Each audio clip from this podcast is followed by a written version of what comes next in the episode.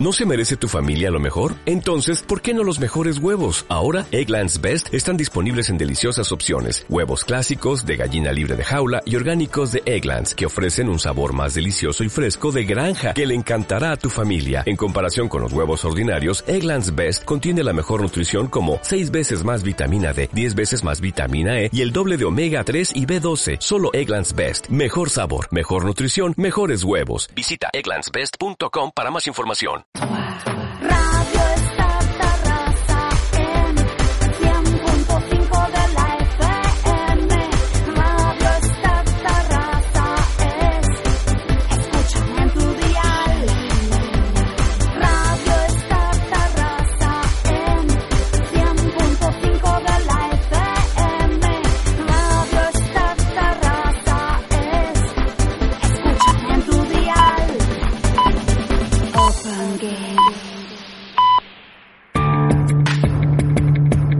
Hey, how y'all doing, guys? Hey, yo, you look, you look like uh, one of the old players, man. Fellas, hey, Mr. Ross. Hey, Mr. Ross, good to see you. Ladies and gentlemen, it's game on. Ahí tenemos ese uno contra uno con Kevin Garnett. Ahí tienen a Gasol con ganas de jugársela. Espectacular, Daimiel. ¡Jugón! Sensacional. Ahí, ahí, ahí, el público. Arranca triple amenaza. Hola, hola, es martes 24 de octubre de 2017 y esto es Triple Amenaza. Arrancamos.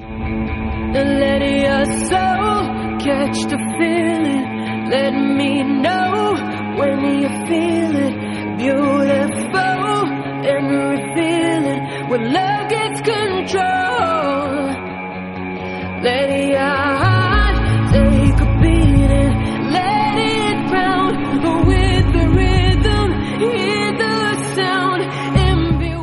¿Qué tal amigos? Eh, programa ya número 77 en esta tarde de, de martes, en una semana con dos jornadas de Euroliga.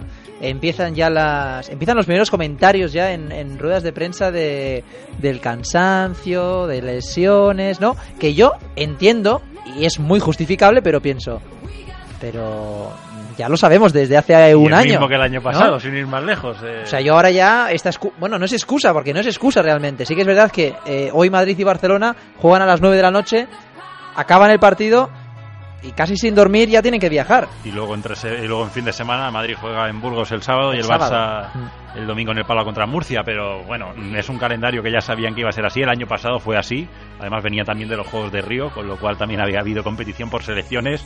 No hubo tantas quejas. Se está agravando todo en el sentido de que como el conflicto FIBA-Euroliga no se acaba nunca, pues yo creo que ya empiezan a posicionarse claramente a favor de la Euroliga y se van ahora es una manera de decir bueno es que tenemos Euroliga y estamos cansados pero en realidad el trasfondo es, evidente es de- ahora llegan las ventanas qué va a pasar Em, vuelve al follón y Bartomeu ha dicho que vuelven a bueno que no aceptan que sea una competición de segunda la Euroliga que ya les cansa de que por qué la NBA no manda a sus jugadores y ellos que sí que van a defender a, a sus competidores a la gente que esté en Euroliga y este paso no se acaba nunca este mm, proyecto de la FIBA de las ventanas que lo, hizo, supongo yo, con la intención de liberar a los jugadores en verano, pero que está siendo un fracaso porque los jugadores mm, no, no- no aprueban este movimiento que ha hecho FIBA.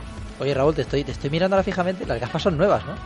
Es que están muy ciegos. Llevo un, un año y medio con ellas. ¿Ah, sí? Sí, son las de siempre, pero oye, eh, ¿Son las de siempre? Bueno, entonces nada, esto se corta luego en el... que lo edite Samu la- porque. en la así- postproducción, ¿no? Sí, pues sí. oye, pues te prometo pensaba que eran nuevas, ¿eh? No sé por qué.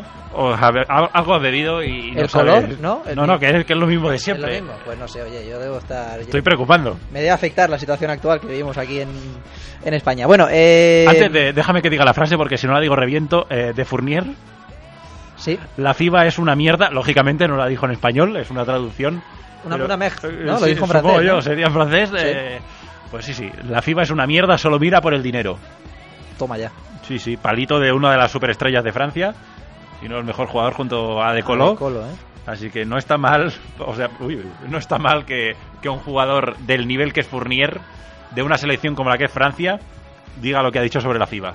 Bueno, hoy esta mañana eh, se ha hecho viral, entre comillas, eh, en Twitter un- una frase de Anthony de Miele en Colgados de Aro, eh, del Aro, perdón, eh, acerca de los periodistas y el baloncesto, ¿no?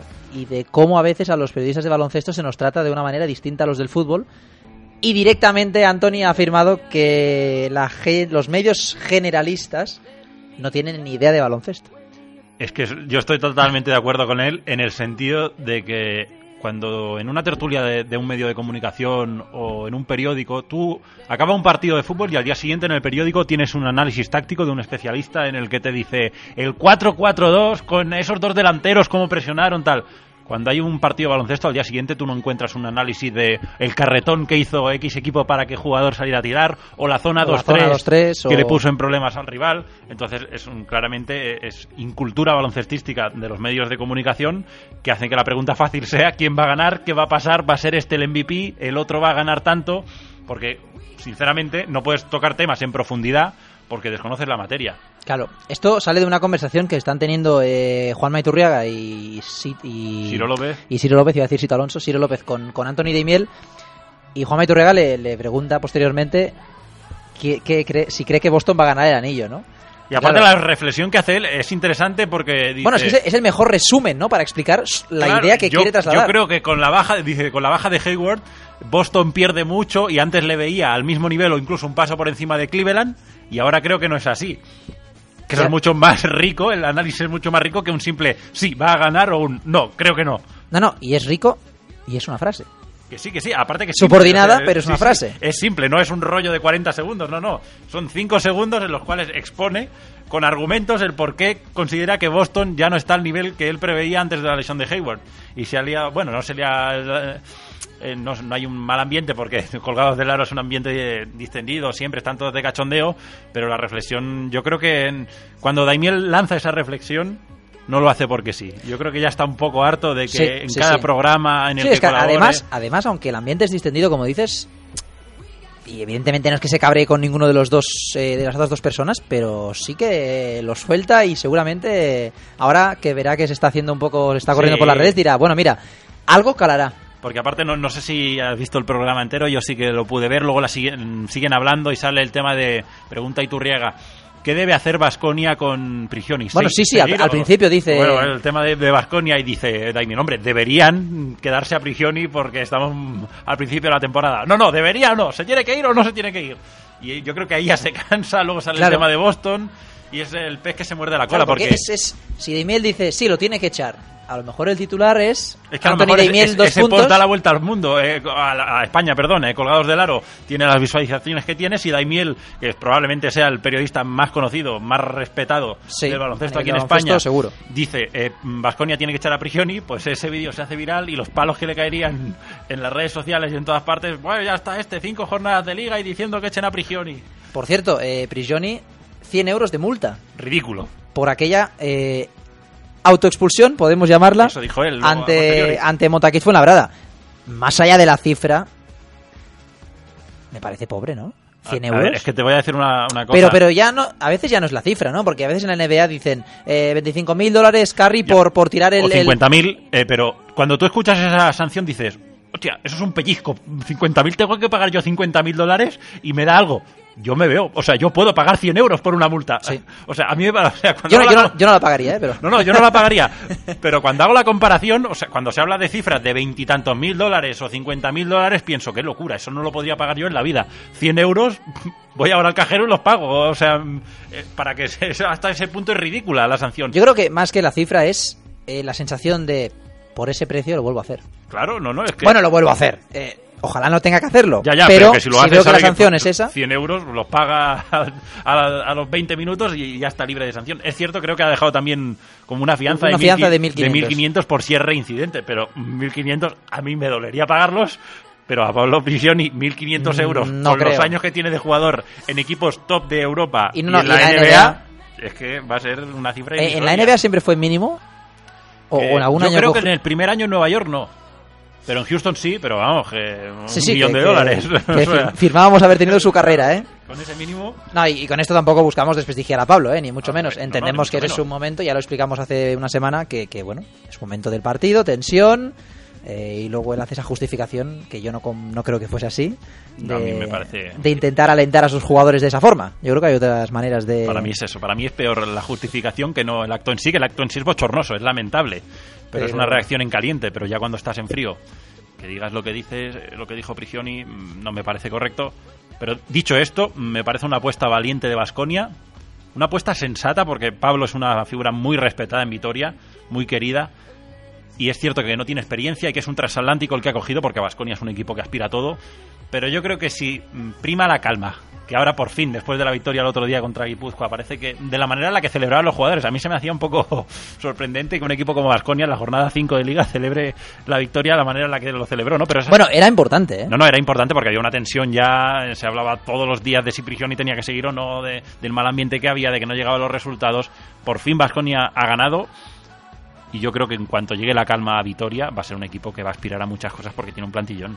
De hecho, eh, llegó a perder de 15 puntos ¿eh? durante el partido A Vasconia. Y luego tiene el partido ganado y otra vez se vuelve a complicar. Si pierde de 15 en casa contra Guipúzcoa, No, no, Eh, Querejeta ya sabemos que la tijera la utiliza con facilidad. hubiera sido, bueno, hubiera habido una... Hay Euroliga de por medio y no puedes tampoco tirar el equipo... Pero ojo, yo te digo una cosa. Y es cierto que ahora es muy oportunista decir eso. Pero la llegada de Valdeolmillos tiene detrás una idea de Querejeta de si Prigioni no sale bien, tengo a un primer entrenador realmente ahí. Pues con lo inteligente que es Querejeta y con lo bien que se Pues sabe claro, mover, ya, ya lo comentamos, que Valdeolmillos sea el segundo de Prigioni es cuanto menos sorprendente. Es, sorprende por, por la experiencia, ¿eh? No, no Sí, tratamos sí. a Prigioni de, de... de mal entrenador No. ni de que no esté preparado. Simplemente es eso. Te, te- te guardas una carta por si eh, no saliera bien eh, tu apuesta principal, que es la de Prigioni, el entrenador ar- argentino. Si esa no sale bien, pues tienes ahí el comodín de Valdeolmillos, que ya es un entrenador con experiencia y que para un equipo como Vasconia, pues tener esas tablas que tiene Valdeolmillos en los banquillos, pues le vendría bien en el caso de una salida, pro- eh, pues una- un despido de Prigioni. Bueno, son las 7 y 11 ya casi. eh, toca hablar de la Liga Femenina. Radio Star, la cultural de Terrassa. Bueno, esta jornada nos hemos quedado ya, este fin de semana nos hemos quedado sin invictas ya en la, en la Liga Femenina porque Avenida perdió, perdió en casa y IDK Guipúzcoa tampoco pudo ganar su, su partido. Así que tenemos, bueno, máxima igualdad ¿no? en la Liga Femenina y tenemos un equipo que en, los últimos, en las últimas jornadas está despuntando. Eh, porque tiene a dos jugadores, a dos jugadoras, tiene un buen equipo, pero tiene a dos jugadoras que están sobresaliendo por encima de, de las demás, que es el Club Baloncesto de Alcáceres, y tenemos a nosotros con a su entrenador, Jacinto Carvajal. Jacinto, buenas tardes, ¿qué tal? Ay, buenas tardes. Bueno, eh, primer balance de, de la temporada en estos cinco primeros partidos. ¿Cómo, cómo veis al equipo? Bueno, contentos. Eh, hemos eso sumado tres victorias y bueno, entre los partidos que hemos disputado uno con Perfumerías Avenida, que es muy complicado ganarle, entonces pues bueno, el balance yo creo que es muy positivo y, bueno, podemos mirar un poquito más hacia arriba que, que hacia los puestos de abajo, que son los que queremos evitar a toda costa. Eh, todo, todo el mundo, bueno, está viendo claramente que, que, que este equipo mm, físicamente gana sus partidos con, vamos a ver, ¿no? sin, sin que suene mal, pero, pero esa, esa tripleta Brown, Jones y Cooper, eh, bueno, marca diferencias, ¿no? Sí, realmente, bueno, teníamos la papeleta de sustituir, bueno, buenas americanas que tuvimos el, el año pasado y bueno, hemos tenido buen ojo y suerte porque en esto siempre hay un- una pizca de suerte y, y nada, hemos, eh, bueno, juntado en el equipo a Brown que con su pasaporte Catanú, pues al final es como si tuviéramos una, una americana más y luego pues la, la dupla de americanas que son dos rookies, eh, Alexis Jones y, y Cooper y, y la verdad que bueno que sí que ponemos en pista eh, mucho físico y, y mucho talento, ¿no? Ellas la verdad que nos están ayudando a, a sacar los partidos adelante y bueno están recibiendo muchos méritos individuales, ¿no? En, están en los top de anotación, han conseguido varios MVPs, pero bueno ya sabéis que a los entrenadores estas cosas pues eh, lo que nos, nos gusta es sobre todo el, trabajo de conjunto, pero bueno, es indudable que, que están destacando individualmente estas jugadoras.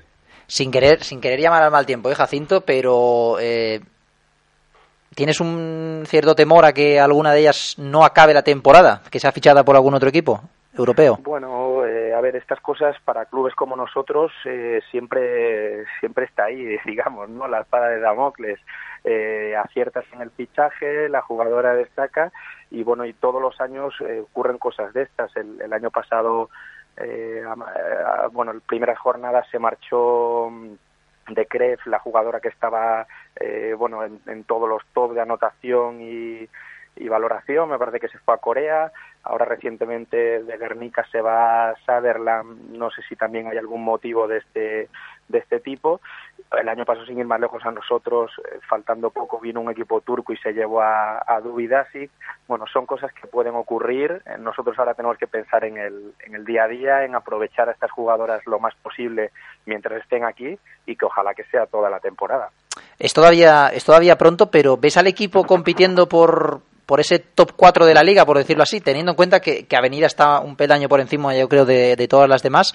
Eh, ¿Ves al equipo en ese top 4? Bueno, complicado. A ver, nosotros eh, presupuestariamente digamos que somos un equipo mitad tabla baja. Eh, bueno, primer objetivo del club es, es intentar salir de, de, esos puestos de abajo y luego pues todo lo que podamos ir eh, subiendo, pues bienvenido, ¿no? En, en esa línea y en esa idea el año pasado hicimos Copa de la Reina, bueno, este año pues vamos a ir también paso a paso, pero pero bueno, yo creo que eso, primero intentar siempre lo que lo que hablamos aquí es dejar equipos por detrás y luego pues ojalá poder subir todo lo que todo lo que podamos y nuestra intención por supuesto es el deseo es de estar lo más arriba posible, ¿no? Y ojalá poder competir con, con los mejores. Después de, de, del año pasado que era el, el primero, ¿no? Tras ese tras ese ascenso, eh, este verano ¿Qué objetivos se ha puesto el club de distintos? No, realmente era bueno la, la, la preocupación de, de, reconstruir, porque bueno teníamos un bloque pues bastante eh, bueno majo y que llevaba cierta continuidad, eh, pero bueno vinieron equipos con, con, mejor presupuesto y se llevaron a digamos a nuestras jugadoras insignias, ¿no? Porque Alstom pues al final vino un equipo con bueno con más presupuesto se la llevó Julie Foster pasó lo mismo. Eh, entonces, bueno, la preocupación realmente el verano era hacer un equipo lo más competitivo posible y, y encontrar buenas jugadoras americanas que, que, nos volvieran a dar un buen, un buen rendimiento, ¿no? Y bueno, ahí hemos tenido suerte, también completamos la plantilla con una nacional de mucha experiencia como Esther Montenegro y, y bueno, más un poquito de continuidad que se le da a la plantilla y ya digo, más que pensar en, en un objetivo para este año, era como el, el intentar eso, confeccionar, hacer el, el equipo más competitivo posible.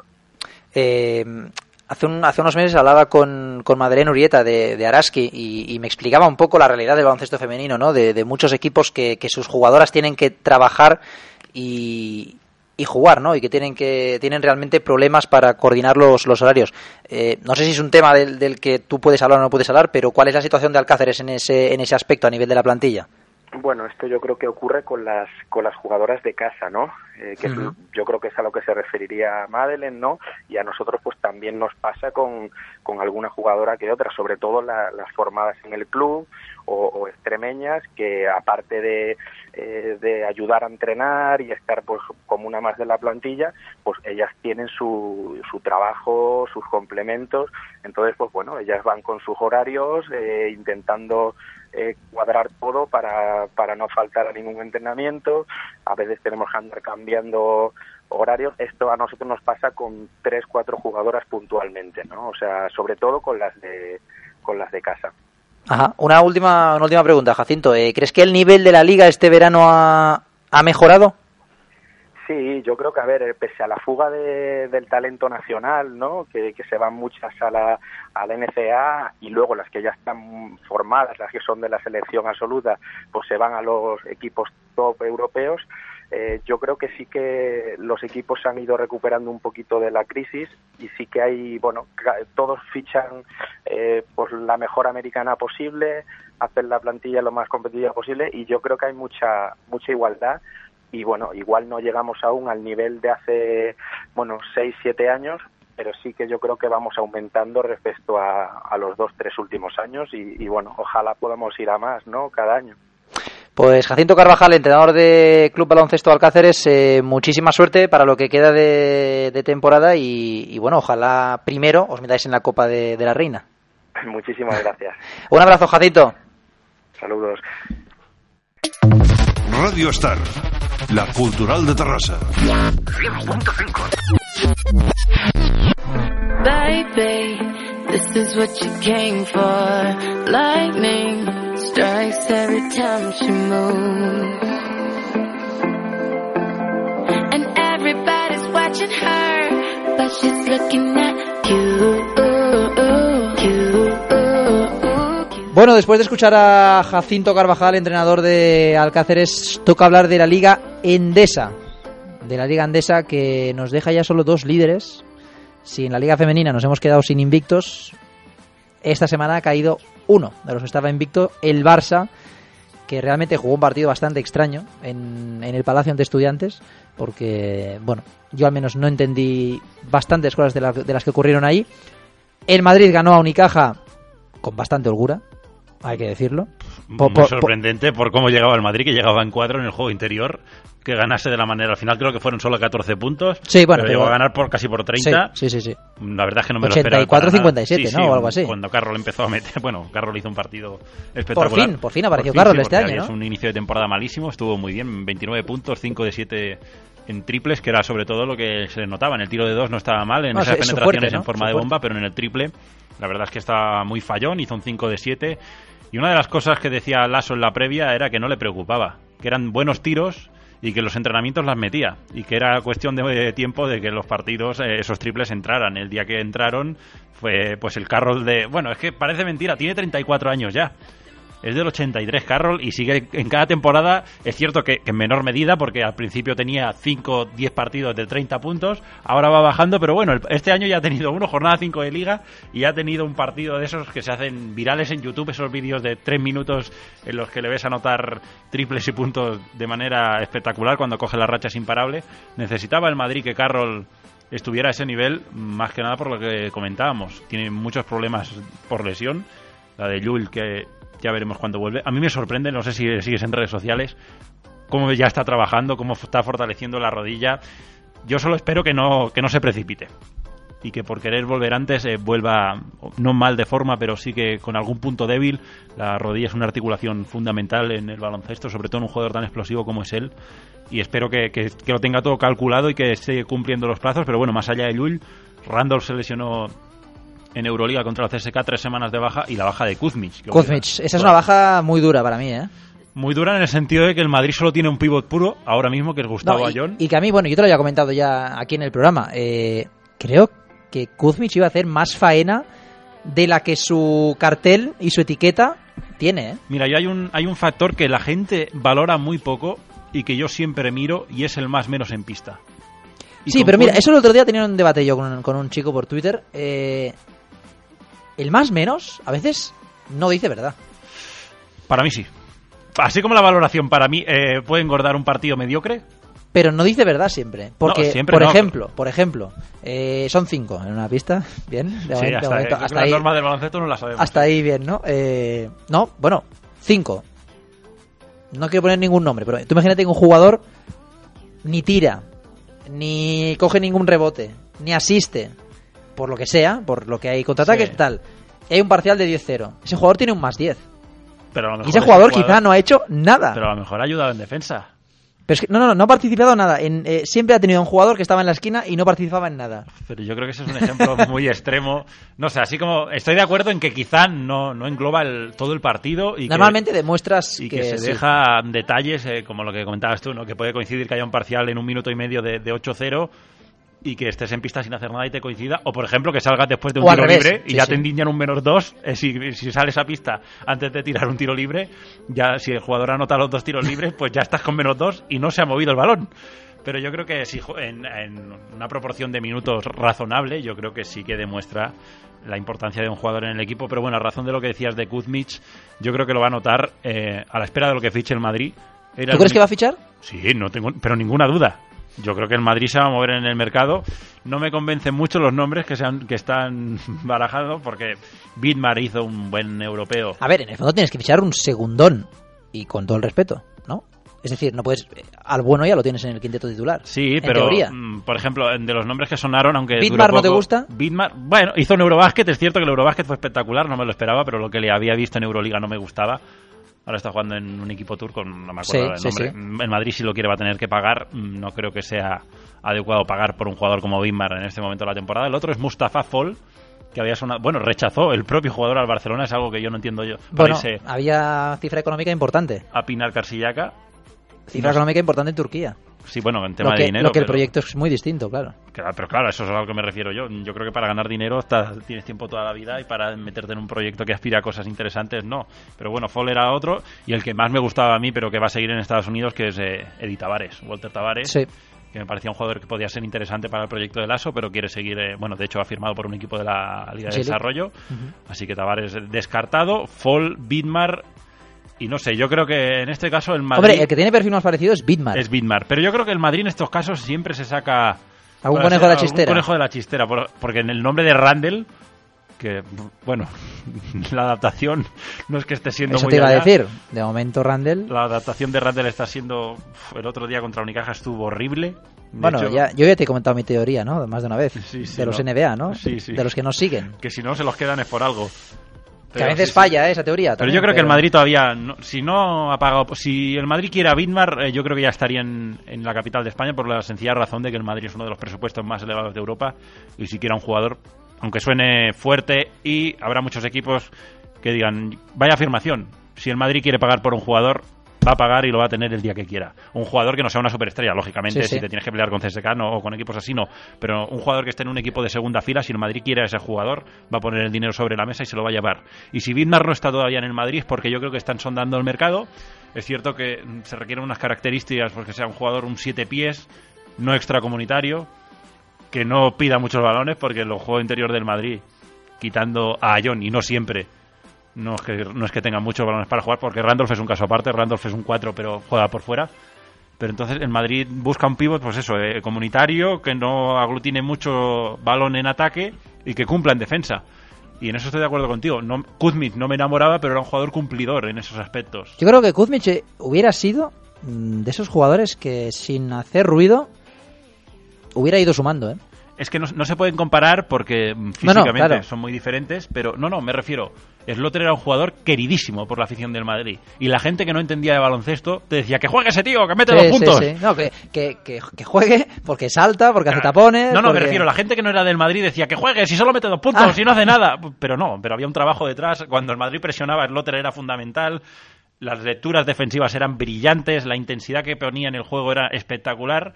Y fue irse Slotter y el Madrid tuvo un bajón Sí. muy importante a nivel Muy defensivo importante. sin Slotter. Porque Y, y yo no tengo claro que lo haya recuperado en la pintura. Ese bajón, ¿eh? Yo creo que no, a nivel defensivo no lo ha En la recuperado. pintura, ¿eh? No digo en el No, no, exterior, ¿eh? exterior, El bueno, perímetro, bien. Sí, pero a nivel interior, no, porque a John para mí, o sea, John es un gran ladrón de Es un balón. titán. Eh, Sí, no, lee muy bien eh, lo que es la anticipación de, de la defensa, pero no tiene cuerpo para defender a pivots grandes. Cada pivot que juega contra el Madrid de más de estropicio, 2-10, sí. que tiene buenos movimientos, se va a más de 15 puntos.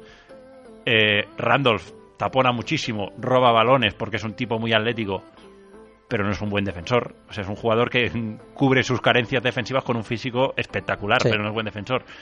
Felipe Reyes hace años que no puede defender a cuatro móviles o a cinco grandes y te queda. Bueno, y Tompkins, que Tompkins a nivel defensivo tiene bastantes lagunas. El ataque es una maravilla, pero a nivel defensivo tiene lagunas. Por cierto, Tom- Tompkins sigue en Estados Unidos, Sigue en ¿no? Estados Unidos, no llega para el partido que va a jugar el Madrid dentro de hora y media contra Milán.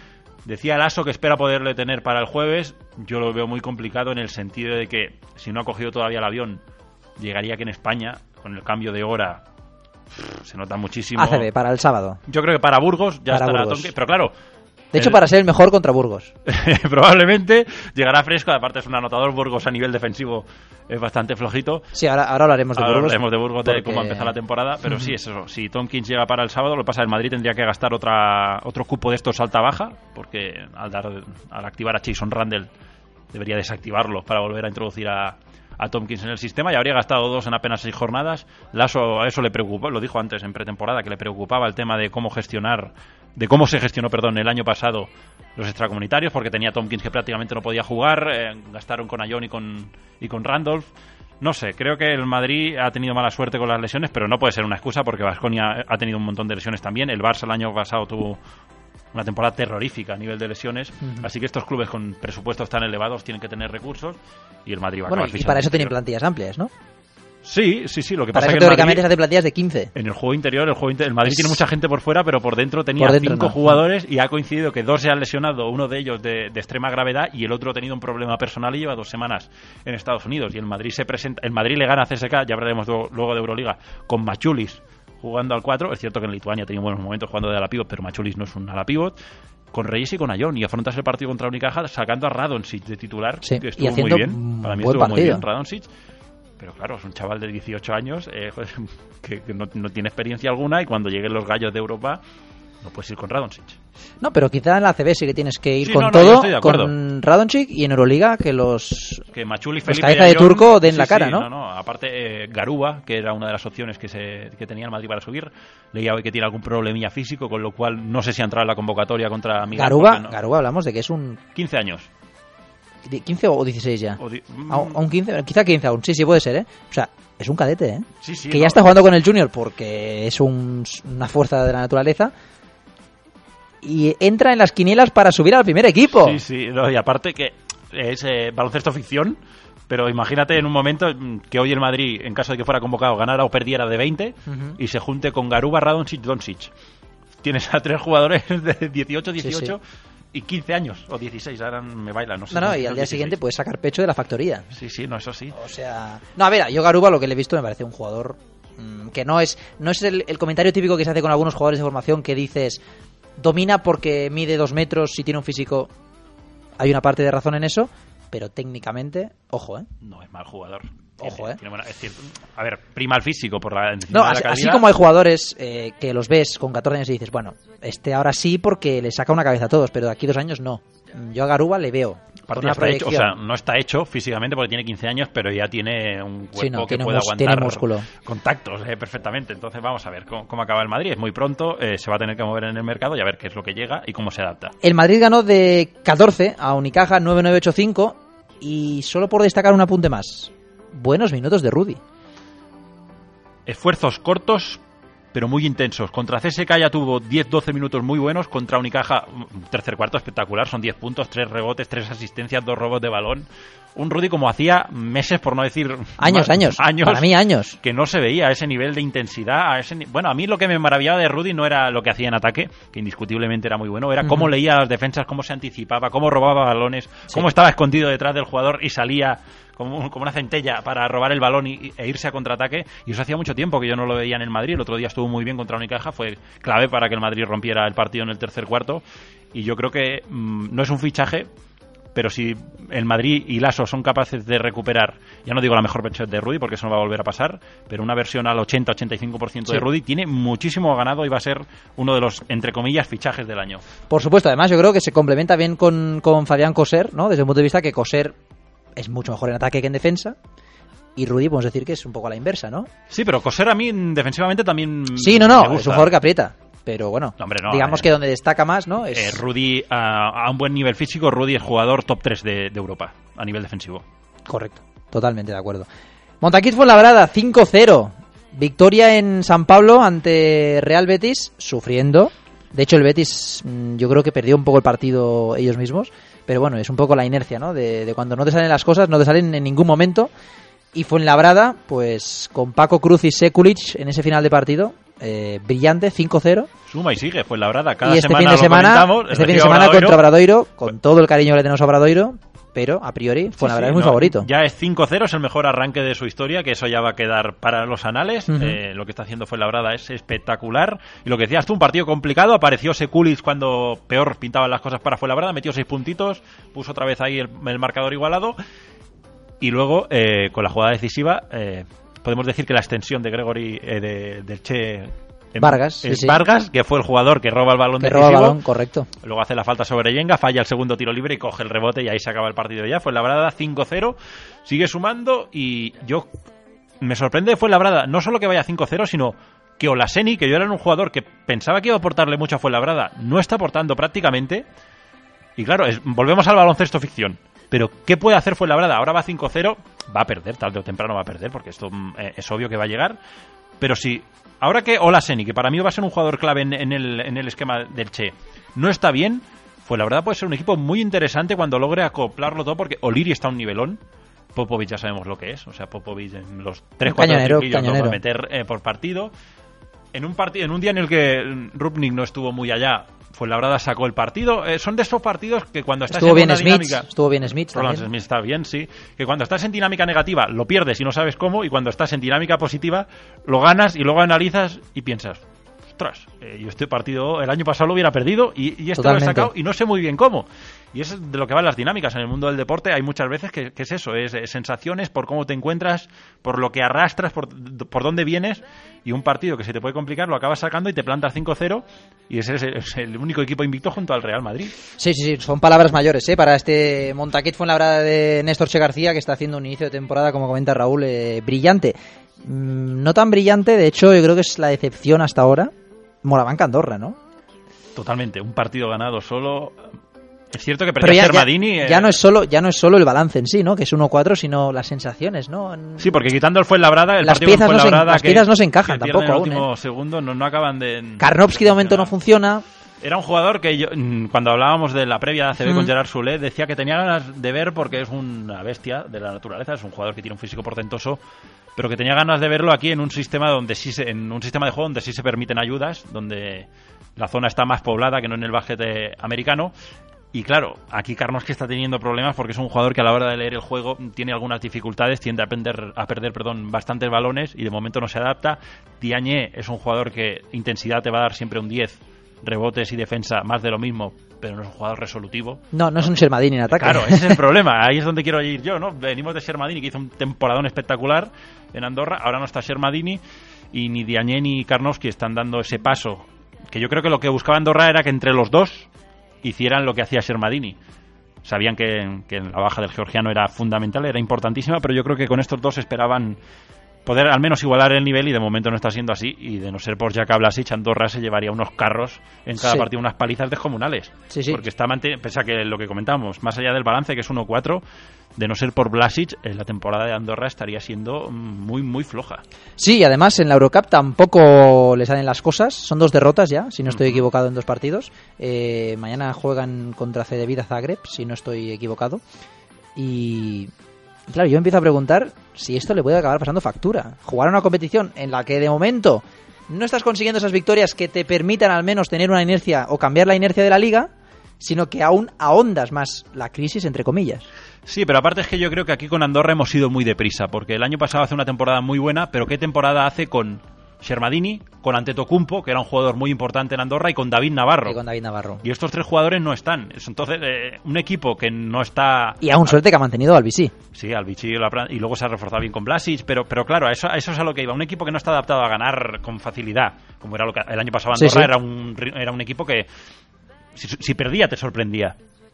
Y había alcanzado ese grado en el sentido de que decía, el día que perdía pensaba, uy, ¿qué ha pasado con Andorra? Y cuando algún equipo ganaba en la bombonera, que creo uno o dos ganaron a lo largo de toda la temporada, qué sorpresa, que, ¿cómo ha podido ganar ese equipo en Andorra? Y este año Andorra pues está teniendo más dificultades y luego se suma lo que tú comentas, Miguel, que compites en Europa con una plantilla peor que la del año pasado. Y vuelvo a lo mismo que decía con Fuenlabrada, las dinámicas. El año pasado Andorra le salía todo y este año ha empezado mal y le va mal tanto en Europa como en la Liga Endesa y un proyecto que, que, que creíamos, la prensa creíamos, y yo creo que ellos mismos en Andorra también en el Principado esperaban que luchara por, por repetir los éxitos de la temporada pasada, de momento están muy lejos de poder lograrlo. Pues sí, de momento 1-4 a Morabanca Andorra que no le salen las cosas. Y antes de hablar de, del Barça, San Pablo Burgos 0-5. Para mí esta jornada es un toque de atención importante para el proyecto de EPI porque Obradoiro te mete 94 puntos. Es que claro, que te meta 111 el Barcelona Entra dentro de una en lógica. otra liga. Pero Obradoiro que a ver, Obradoiro es mejor equipo que Burgos, pero es un equipo con el que deberías competir. Y San Pablo Burgos es que el problema es que no compite. Pero es que no compites en el segundo cuarto ya, ¿eh? Sí, sí, no, no, el partido está roto. Claro, eh, primer cuarto, segundo ya está roto el partido. Totalmente, y no sé, es cierto que más allá, más allá de Dion Thompson, yo no veo a, jugador, a jugadores eh, que puedan mantener el proyecto de, de Burgos. Está teniendo un, un Alex López que está jugando muy bien, es de los mejores jugadores de Burgos. Pero con Alex López y con Dion Thompson no te da para más. Un, un jugador que- del que yo esperaba algo más y que está siendo por el, por el momento una decepción, Sebas Saiz. Sí. Un inicio de temporada muy flojo. Y no sé, yo me, me cuesta ver a Burgos, Cory Fisher, que creo yo Muy irregular. tendrían que ser el referente de este equipo mm, a nivel exterior. No está jugando bien. Cuando anota lo hace con porcentajes muy bajos. Para mí es Reiner ha bajado su nivel compara- en comparación con Otra Andorra. baja de Andorra, que no me acordaba Sí, de Reiner. sí, un sí. jugador que en Andorra era muy importante y que aquí en Burgos no está jugando bien. No. Gaulius eh, no está acabando tampoco de, de jugar bien y, y Huskic pues alterna algún partido bueno con otro bajo, pero es un pivo joven, eso se puede comprender, pero yo creo que es el equipo que más va a sufrir para, para mantenerse porque veo que pasan las jornadas y que los defectos que ha ido teniendo no los mejora. No. O sea, ves equipos que en las dos primeras, dos, tres primeras jornadas tenían problemas de pérdidas y en la cuarta y en la quinta reduce el volumen de pérdidas.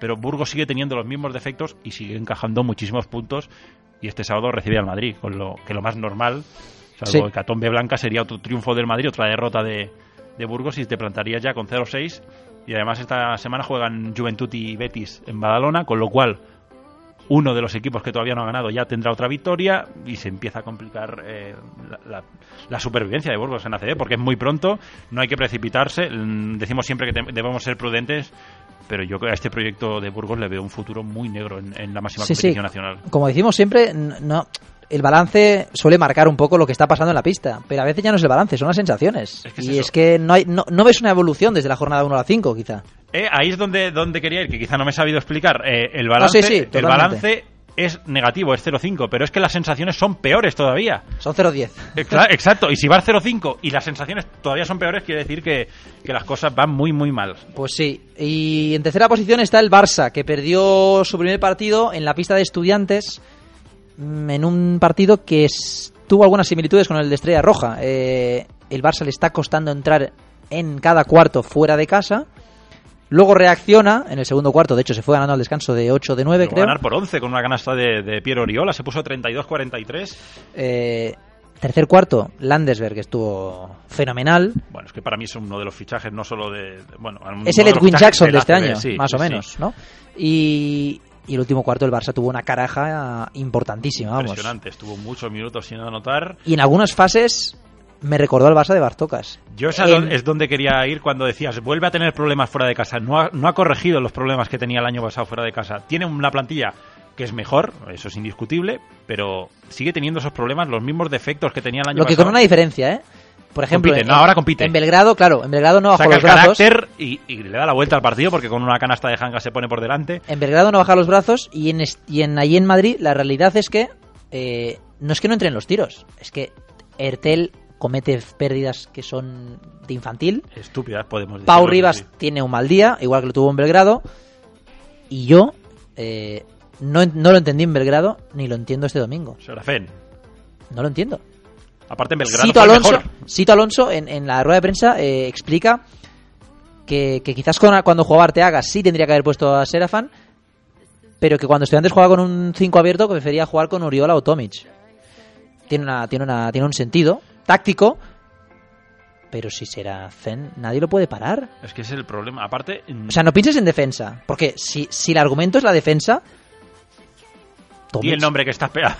Tomic no es el mejor defensor del Exacto. equipo. Y como, como para que des ese argumento. Y en ataque, Tomic en ACB te suma mucho. Pero si Tomic tampoco está teniendo el día, cinco minutos, Serafen.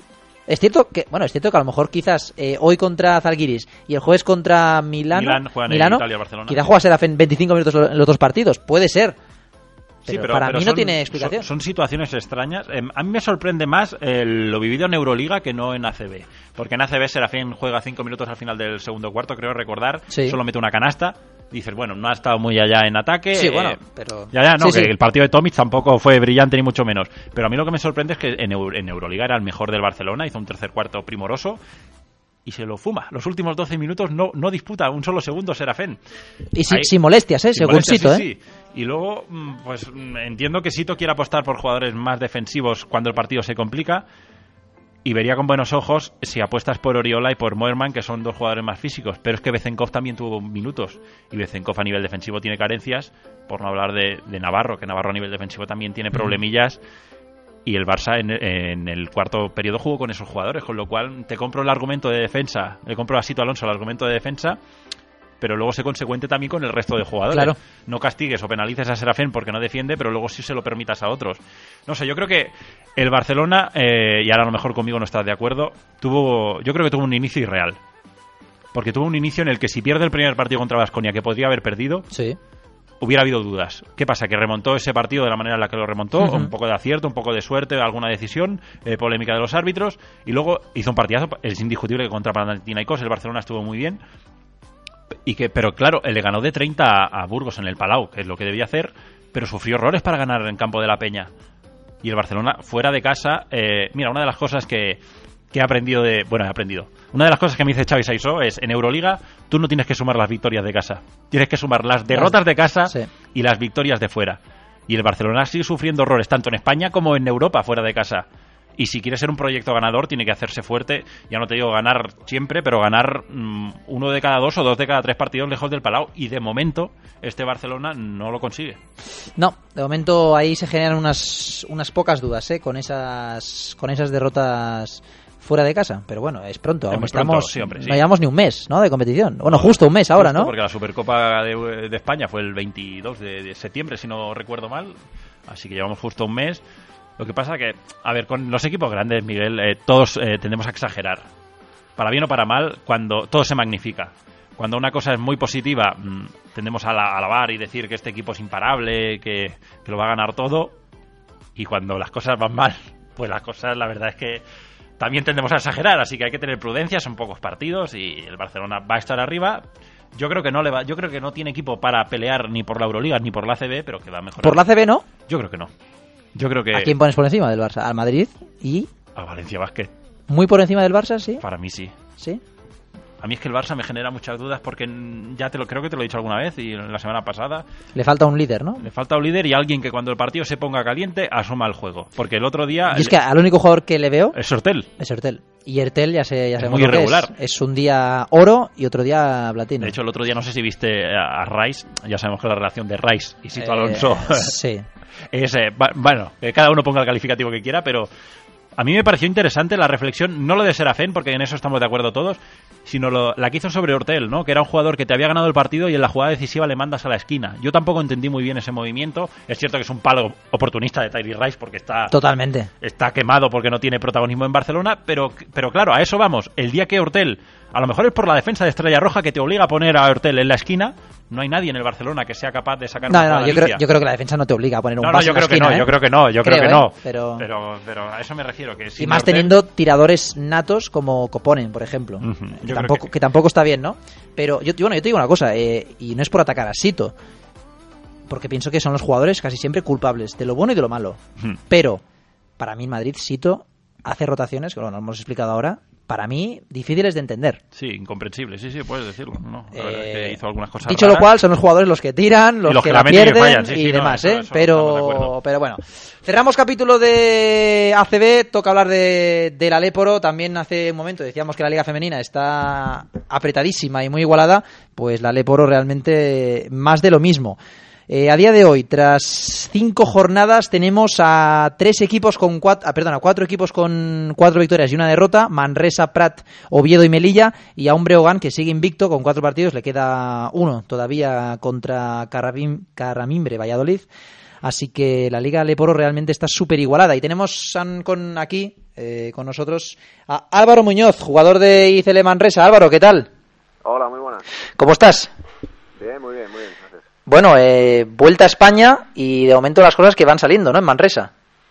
Sí, sí, sí, nada, contento de estar eh, por aquí otra vez y bueno, hemos, eh, hecho un inicio de liga bastante bueno, aunque bueno, hemos dos partidos bastante apretados que podrían haber sido Carlos Cruz y, bueno, yo creo que el equipo aún no ha enseñado su mejor versión, pero bueno, contentos porque al final le hemos podido sacar ahí cuatro, cuatro victorias, que es importante, pero bueno, con las miras puestas en, en seguir mejorando y en seguir evolucionando como equipo. Mucha gente hablaba, hablaba en verano que, o ex- bueno, eh, esperaba, ¿no? Que Manresa le costara un poquito este inicio de temporada, teniendo en cuenta que bajaba de la CB y que este mini periodo de adaptación, sobre todo a nivel de, de club, ¿no? Que podía costar, pero de momento la sensación, eh, es cierto que, como dices, han habido partidos a cara o cruz, pero está saliendo cara, y imagino que eso de cara al proyecto es positivo. Sí, sí, claro, es, es muy positivo. Bueno, el, al final siempre que haces un, un equipo nuevo, como es eh, nuestro caso, en el que solo eh, seguían dos jugadores del, del año pasado, el, es mm, difícil eh, juntar todas las piezas y que todo el mundo encuentre su rol y, y esté a gusto y cómodo y, bueno, al final conocerse, ¿no? Es un periodo de adaptación que yo creo que aún estamos en, en el metidos, eh, no, aún yo te digo, como decía, no, no estamos a nuestro mejor nivel, pero bueno, eh, al final es un equipo con carácter y hemos conseguido sacar partidos en los que hemos detrás en el marcador y esto de cara al, la dinámica del equipo es, es muy importante para, bueno, pues la liga es muy larga y al final eh, no todos los días vas a poder jugar bien y, y estos partidos hay que sacarlos igual. ¿Qué tal Álvaro? Muy buenas. Eh, yo tengo una, una, pregunta en el sentido de que tú cuando, cuando te llega la oferta de Manresa te tienen que poner un objetivo mm, colectivo sobre la, sobre la mesa. ¿De qué te hablan? Bueno, eh, hombre, eh, obviamente el objetivo para es volver a subir. Yo creo que no, en ese aspecto no nos escondemos. Eh, obviamente seremos uno de los, de los favoritos, eh, tanto por, por, presupuesto, plantilla y, bueno, por ciudad y club, ¿no? Es un club al final histórico que, que bueno, que, en este caso bajamos, pero yo creo que con todas las medidas puestas en volver a subir. Eh, luego a partir de ahí eh, nuestra nuestra meta es ir mejorando día a día, ¿no? no obsesionarnos con, con el ascenso y sobre todo una cosa que se habló desde el principio, desde el primer momento en el club, es re, recuperar la ilusión. Al final eh, ellos venían de, de dos, tres años en los que han ganado muy pocos partidos en casa, la gente se desenganchado un poco y, y uno de los principales objetivos que tenemos Macandel, tanto de directiva como desde el cuerpo técnico, es eh, reenganchar a la gente con, pues, con esfuerzo, sacrificio y un poco de los valores que, siempre se han caracterizado eh, Manresa. Y yo creo que en ese aspecto la verdad es que el equipo el equipo está cumpliendo, eh, tanto en victorias eh, apretadas como en, partidos en los que estamos intensos y lo dejamos todo. Yo creo que eso la gente al final lo valora. ¿Y, ¿Y, cómo va ese proceso de reenganchar a la gente? Porque Manresa siempre ha sido una pista muy caliente, era una pista donde antiguamente, ahora quizá en el periodo más reciente no, los grandes equipos eh, sufrían y mucho. Ha sido una afición, es una afición muy entendida la de Manresa de baloncesto. ¿Cómo ve la afición? ¿Cómo, cómo les ves? Eh, ¿Ilusionados o todavía son prudentes? Yo creo que, que son, es un, un, público exigente, pero que te da mucho. Si tú le, en el aspecto de, de entrega y de, y de dedicación, eh, das todo lo que tienes, te lo, te lo devuelve con, con creces, ¿no? Entonces, bueno, yo creo que obviamente al, al bajar de categoría, eh, digamos que la ilusión eh, no es la misma venir a jugar, a ver, a ver jugar a pues eso, a, a, Cáceres o a Rioja con todo respeto para otros equipos que en, en LEP eh, lleva muchísimos años haciendo muy bien pero claro que venga el Madrid o el Barcelona yo creo que se entiende y, y al final eh, la gente pues obviamente no no está tan tan enganchada aún pero yo creo que después de ver el, un poco como sobre todo el, eso la actitud del equipo no que, es un equipo que intenta correr, que intenta eso, hacer a la gente que conecte con nosotros, que disfrute, pues si nos podemos tirar a por un balón nos tiramos y yo creo que eso la gente más valora más que al final meta 30 puntos o 35 y, y al final pierdas. Entonces eh, yo creo que la gente poco a poco se va, se va a ir enganchando y bueno, es un poco nuestro objetivo. Después de tu etapa en, en Oviedo, das esa, bueno, mmm, decides, ¿no? Emprender ese mini viaje por Alemania dos años. Eh, ¿Con qué te quedas de, de, haber jugado allí en Alemania a nivel de a nivel de baloncesto a nivel personal? Bueno, pues han sido dos años en los que he aprendido. No ha sido nada fácil. Eh, siempre tuve claro que, me gustaría jugar fuera de España, tanto por la experiencia de adaptarme a, otro país en, en lo personal, eh, pues en otra cultura, otra lengua eh, al final esto yo creo que como personal te hace, te hace crecer y expande un poco el, tu horizonte. Y, y, bueno yo creo que me quedo con que estos dos años pues he podido disfrutar y, y sobre todo ver ver un país que, que es muy interesante y conocer a la gente de, de allí que, que bueno saliendo un poco del tópico de, de que son muy serios y tal al final ha sido gente encantadora con la que me he llevado muy buenos amigos. Y bueno a nivel de baloncesto pues el el poder eh, haber jugado la, Eurocup el primer año fue, fue, una experiencia como jugador que yo creo que a todos nos hace mucha ilusión y, solo tener, tener que, adaptarme a un, a un estilo de juego que, igual no estamos acostumbrados aquí en España, pues un juego más de, americano, ¿no? más de uno contra uno, más de contacto, más físico y, bueno, un poco el, no estar en la zona de, confort, digamos, ¿no? de tener que adaptarme, de un poco de luchar por, la posición y, y todo esto que al final también te hace, te hace crecer. Y Álvaro, tú que ya llevas años en el baloncesto profesional, pero llevas bastantes menos que tu compañero Jordi Trias, un jugador que ha estado en el Barcelona, que ha ganado títulos. ¿Cómo, cómo le ves? Eh, porque él, es un jugador que ha ganado, como te decía, ha ganado títulos, ahora está compitiendo por metas muy diferentes. ¿Cómo le ves en esta competición? Porque a nivel numérico eh, es indiscutible que, rinde mucho, pero ¿qué consejos os da si es el jugador que más tira del vestuario en ese sentido? La verdad es que, bueno, a Jordi obviamente lo conocemos todos ya eh, como un jugador y yo creo que todos los adjetivos ya están puestos, pero lo que más me ha sorprendido es la ilusión con la que viene a entrenar todos los días, ¿no? Tiene, se va a hacer 37 años creo que el mes que viene y lo ves entrenando y compitiendo como, y es el primero que, pues el que se pone las pilas, que anima, que si estamos un poco más bajos en el entreno y no están haciendo las cosas, eh, dice, oye chavales, venga, que hay que mejorar y yo creo que tenerlo en, un vestuario como nuestro es un lujo. Vamos. Y claro, si tú ves al, al capitán de 37 años, que es el primero en, en ponerse las pilas y en, hablar y en todo esto, al final, eh, todos los demás tenemos que, seguir su ejemplo, ¿no? Y, en ese aspecto es, es brutal. Y luego como persona, obviamente, es un 10 y, y eso también el vestuario ayuda un montón. Álvaro, una, una última. No sé si en el equipo, evidentemente, imagino que está entre los objetivos, pero bueno, no imagino que no habláis mucho todavía porque es pronto. Pero en teoría solo va a haber un ascenso a la, a la ACB. Eh, y claro, la duda está si, si ese ascenso se va a producir a partir de la fase regular o a partir de los playoffs. No sé si mm, en Aleporo hay alguna información o los jugadores se os ha dicho algo al respecto de eso.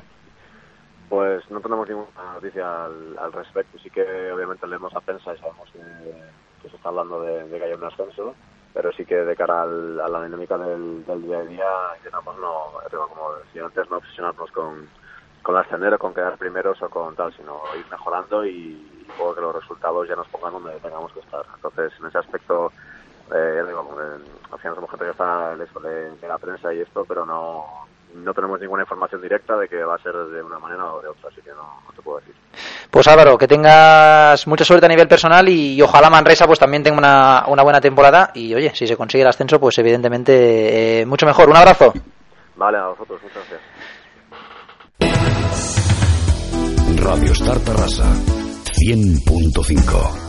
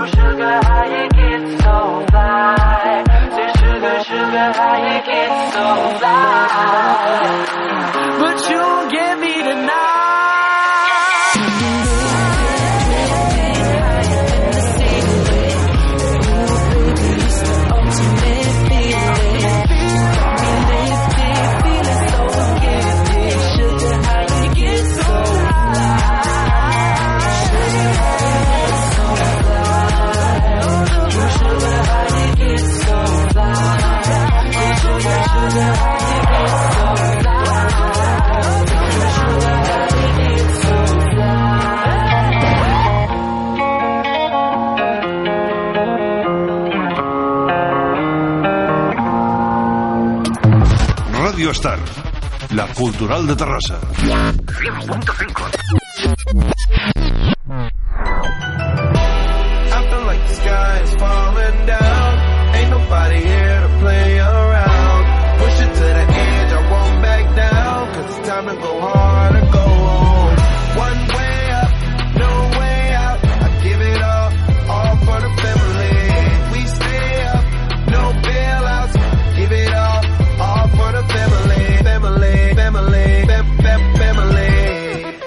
Ya estamos de vuelta aquí en Triple Amenaza, Radio Star Tarrasa 100.5 de la FM. Estábamos hablando ahora con Raúl fuera de, fuera de micrófono de ese gesto feo de Stephen Curry esta semana, tirando el protector bucal al árbitro eh, en el partido entre Golden State Warriors y Memphis Grizzlies, después de una jugada en el que hace un roto, no sé si se llama Mike Conley. No sé, sé que es una penetración, le tocan Hace- un poco hace la cabeza. roto, le hacen falta, le hace falta. Y él, eh, entendiendo que lleva todo un partido, según él, eh, siempre, entendiendo que lleva un partido en el que no está recibiendo un arbitraje lo suficientemente adecuado y que los Warriors no están ganando Ese es el problema. y que los Warriors no están ganando, explota y reacciona para mí de una manera muy fea y muy antideportiva que es eh, tirándole el protector bucal al árbitro. Sobre todo teniendo en cuenta que Stephen Curry, eh, por lo que ha conseguido en la pista y con su baloncesto, es un ejemplo para muchos niños. Y fuera de la pista también es un ejemplo, es un jugador que colabora con un montón de asociaciones, siempre que hay proyectos benéficos está ahí Curry, por eso me sorprende. Esa jugada la hace Draymond Green, y te digo, mm, o sea, lógicamente la criticaría, pero no me sorprendería, porque es un impresentable. Eh, hablando claro, o sea, Draymond Green, no sé si ha visto la de hoy con, con He- el he visto- de Dallas, de quién eres tú, esto no es la Summer League, tira para allá. eh, eh, bueno, eh, es un macarra de Draymond Green, es buenísimo, pero está bastante mal de la cabeza. Pero Curry me sorprende porque es un tipo que guarda las formas siempre. Es cierto que los Warriors siempre el circo este que montan cuando están en el banquillo a veces puede parecer irrespetuoso con el rival, pero lo hacen porque son los mejores. Sí, no, pero yo eso también, eh, yo creo que eso, bueno, no sé en Estados Unidos cómo se analizará, pero aquí en España porque somos muy aburridos. También el día que el día que los Cavaliers jugaban al juego de la botella, Sí. aquello en el banquillo, aquí también hubo un debate para mí estéril y estúpido en, en las redes sociales eh, entre unos cuantos tuiteros que seguimos el baloncesto. Sí, sí, Eh, sí, sí. oye, allí hay 82 partidos de temporada regular. Es un partido más. Tú no puedes estar los 82 partidos serio, cara. No, Sí, sí, tienes no. que vivirlo así. Es que si no sería imposible. A mí lo que pasa es que son reacciones que mm, Pero el protector vocal es injustificable. es injustificable y luego la no sé si ves también expulsan a Durán porque protesta Y hace el gesto al va- público y se de- va al público Sí. el gesto del anillo cuando Bueno, pero eso Durán yo- es un crack mundial es uno de los Sí. mejores jugadores del mundo pero ha tenido que unirse los Warriors para ganar un anillo o sea si hubiera seguido en Oklahoma eh, no- yo creo que no lo tendría y al, al pasado más reciente me remito eh, hace dos años iban ganando 3 a 1 a los Warriors y fueron incapaces de ganar esa serie. Ujú. Al final acabó Golden State eh, ganando la serie, aunque no el anillo porque lo ganó Cleveland. Entonces, Yo creo que eso, bueno, es, es otro debate, ¿no? Pero esto de juntarse con, con otras estrellas de la liga para intentar sumar, yo no lo veo mal. Ah, no, no, yo tampoco. Yo tampoco. Ah, vale, lo vale. que pasa que mm, luego me Por pare- ejemplo, por ejemplo, ¿eh? Y yo, o sea, no es por criticar a uno, defiendo al otro, no, no. Pero LeBron también tuvo que irse a sí, Miami sí, para no, ganar un anillo. Yo eso no lo critico, no, no. Y ojo, y LeBron para mí es top 5 de los mejores de la historia, Sí, o top para, 3 mí si el, quieres. para mí es el mejor alero de la historia con diferencia. Entonces, el mejor de la historia también necesitó irse, unirse a Wade y bueno, luego llegó Bosch. Michael Jordan, Que sí, que sí, sin Pippen, sin Kukoc. eh, claro, no tampoco, ganado, tampoco no, no, lo hubiera obviamente. ganado. Yo creo que el único deportista en la historia que ha ganado algo sin tener realmente compañeros ha sido Maradona eh, con Argentina. Con Y- Argentina y el no, es, Mundial no es- y- no es baloncesto. o Sí, sea, sí, sí, es fútbol. No, no, está claro, el equipo es fundamental. Y yo creo que es un poco nervios. No se esperaban eh, empezar como han empezado. 2-2, 2-2 ¿no? han ganado esta Han ganado madrugada, han pegado una palizada a a Dallas de tremenda. 30. 133-103, pero yo creo que es eso, que lo que comentabas tú cuando introducías el tema, están un pelín nerviosos. Ellos son conscientes de que los récords ya no valen para nada. No, ya los han hecho. Ya tienen el Ya los han 73 hecho. 9 y dos anillos en tres años, o sea, eso queda para la historia. Pero yo creo que yo creo que tiene que escocer un pelín cuando has ganado tanto y, y todo el mundo te reconoce como el mejor, haber perdido los dos partidos inaugurales en los que te dan el anillo. El año pasado Sí. San Antonio les humilló Sí. y este año perdieron, de- además de una manera que también duele porque crees que ganas el partido con la canasta de Durán sobre la bocina y luego en la repetición se ve que está afuera.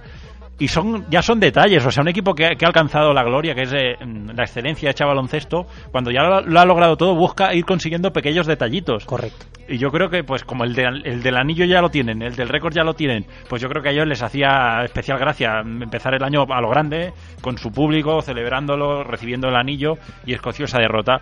Luego sí que ganaron a los Pelicans con un partido, siete tapones de, de Kevin Durant, que es el líder en tapones de la liga con 3,75, que eso es otro- otra salvajada más de, de Durant. Pero luego con Memphis perdieron y los nervios les pasaron factura.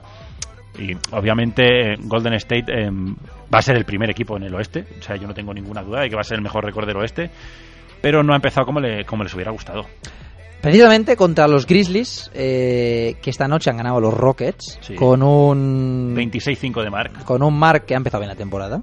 24 puntos, 10 rebotes y 3 asistencias por partido. Un- una actuación espectacular. Sí, aunque esta noche para mí el mejor ha sido Mike Conley. Bueno, Bueno, el mejor, el mejor, el más decisivo El al más final. decisivo, sí, el partido de Dos Conley triples y un hasta robo. los 7 u 8 minutos finales era horrible. O sea, el partido lo aguanta Marga solo en la primera parte y mete, no sé si eran 16 o Al 18. descanso, sí, creo que está por ahí la, la Pero hace cifra. una primera parte muy buena. Mark y Conley está muy desacertado en el tiro, aunque lo que dices tú, en los momentos calientes es Conley el que anota y Houston que se queda bloqueado en los últimos 6 minutos anota dos puntos. Sí, se pasa es que hablamos de un 8-8-7-8 a 98-90. Es un parcial de 2-20. de 2-20 tremendo en el que Memphis Sí. eh, se Bueno, Memphis, ojo, ha ganado tres partidos. 3-0. Ha Que ya- ganado a Warriors y a Rockets. Y a Rockets, sí, sí. No, no, eh. Y dejándoles en menos de 100 puntos a los dos, creo, ¿no?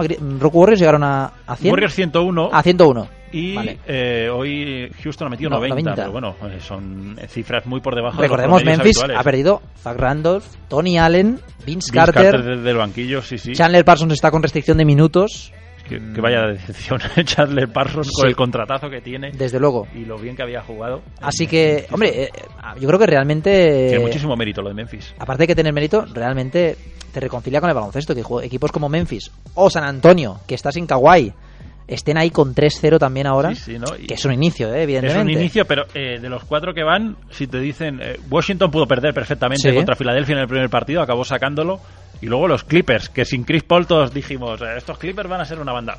Cierto que han ganado a los rivales que han ganado, que son Por cierto, los- Teodosic baja indefinida Sí. por una fascitis plantar que con la edad que tiene me 31 preocupa, ¿eh? ya, el tema de las lesiones, cómo ha empezado la NBA. No, y esa, y esas fas- las fascitis Las son fa- como lo de Navarro. Hay gente que dice que no se ha recuperado nunca de aquella que tuvo. Tiene muchísimos problemas. Paula Sí. tuvo en su momento también, ¿no? Sí, si no sí, recuerdo sí. mal.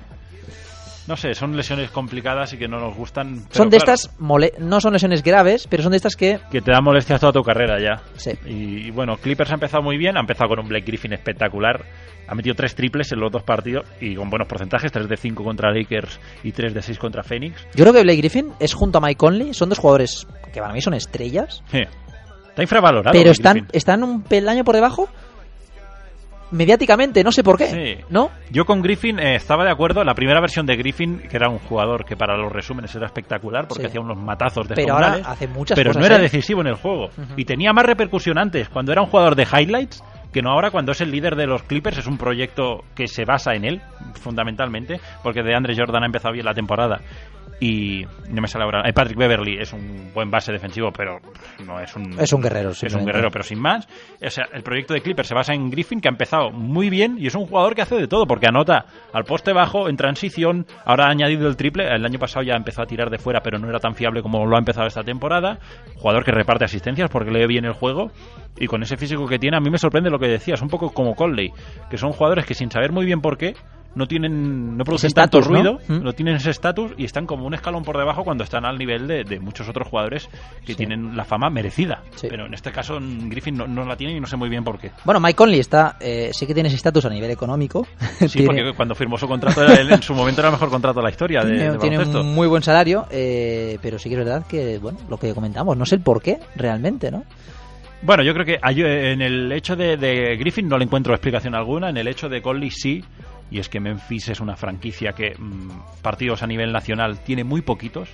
Los partidos de aquí de jueves a viernes, el, el partido bueno de cero, por así decirlo, muy poquitas veces en Memphis eh, va en, en esa, en esa parrilla televisiva. Entonces, claro, es un equipo que no tiene exposición mediática a nivel nacional de los Estados Unidos. El mercado de, de- de Memphis en Tennessee es bastante reducido y claro, no tiene, no tiene repercusión alguna y como es un jugador que de, de medias de 20 puntos, 8 asistencias, pues sí que son unas medias muy buenas, pero claro, no son salvajadas, como cuando Curry mete 35 puntos por partido, entonces no se le da no se le da bola y por eso está en un perfil de, de segundo segundo escalón, por así decirlo. A nivel de repercusión, a nivel de juego, para mí es un base top. Correcto. Houston ha perdido hoy, pero está 3-1. De momento el proyecto de Mike D'Antoni con esa lesión de Chris Paul tampoco se tambalea. Ha No, empezado muy bien Eric Gordon. Eric Gordon ha empezado muy bien. Ryan Anderson es al que veo bastante Sí, de flojito. momento aún creo no, que- no se ha enchufado, ¿no? Yo creo que los rumores de traspaso constantes eh, antes de empezar la temporada están pasando factura. Trevor Ariza tampoco ha empezado nada bien. No. No está tirando fino. Ha empezado bien Capela. Capela ha empezado muy bien, el pívot suizo está muy bien y Harden a lo suyo. eh, ves el partido y dices, bueno, hoy no está muy bien, mira el número, 27 puntos, 9 rebotes, 10 asistencias. A mí, a mí Harden eh, me parece un... En el uno contra uno mejor de la liga. El látigo tiene una facilidad para romper y penetrar. O sea, y- yo... Bueno, el látigo para entrar y, y No, y el step back, El el- step back. Yo lo del step back es que hasta los defensores ya prácticamente mm, ya saben que lo va a hacer Y lo se le pegan. Sí, sí. Y la mete. Y la mete igual, no, no, es un jugador, es una Harden superestrella Harden. me parece Está a otro tremendo. nivel y ahora a ver en cuánto es la baja de Chris Paul. ¿Era al- alrededor de un mes? Sí. Bueno, pues pusieron fecha o, o dijeron un- indefinida. Ahora, no, ahora no recuerdo ya. también, Ha habido ha habido- tantas lesiones, ha habido tantas problema. lesiones que yo ahora con, con Chris Paul tengo, tengo dudas, ¿no? Dudas también hay en Oklahoma, porque el primer partido fue victoria. Dudas, evidentemente, muy relativas. Eh, llevamos tres partidos de temporada, ¿no? Sí, han perdido en la pista de Utah. Pero, por ejemplo, contra Minnesota siempre fueron o Sí, por fueron detrás a o a remolque. En ningún momento llevan el peso sí del partido. Tira de calidad porque es un triplazo de Westbrook. Luego Carmelo aparece para lo que ha llegado a Oklahoma, que es Correcto. para meter tiros decisivos. Y en defensa de Oklahoma hay que decir que va 1-2. Pero si fuera 2-1 perfectamente, hay una Sí, falta sí. escandalosa de Carl Anthony Towns en la jugada que le da el triunfo a Minnesota. Que bueno, que luego Wiggins mete un triplazo a tabla de 10 metros. Yo te digo una cosa, yo, la, la falta de Towns es falta, pero Towns comete un error por mover la cadera. Porque si no, No, si él se Él- queda quieto, eh, lo plancha porque lo plancha. lo que pasa es que a veces en el baloncesto, y pasa mucho en Europa, ¿no? Co- confundimos una falta en un bloqueo con el que el defensor venga corriendo a toda pastilla, no vea Sí, sí, no, no. y se sí, la claro, pegue se y el golpe sea tan fuerte que parece que sea falta en ata- en ataque. Y no necesariamente, Porque se mueve. pero ahí mueve un poco la cadera. Sí, sí, sí. Bueno, un poco por no decir mucho, pero...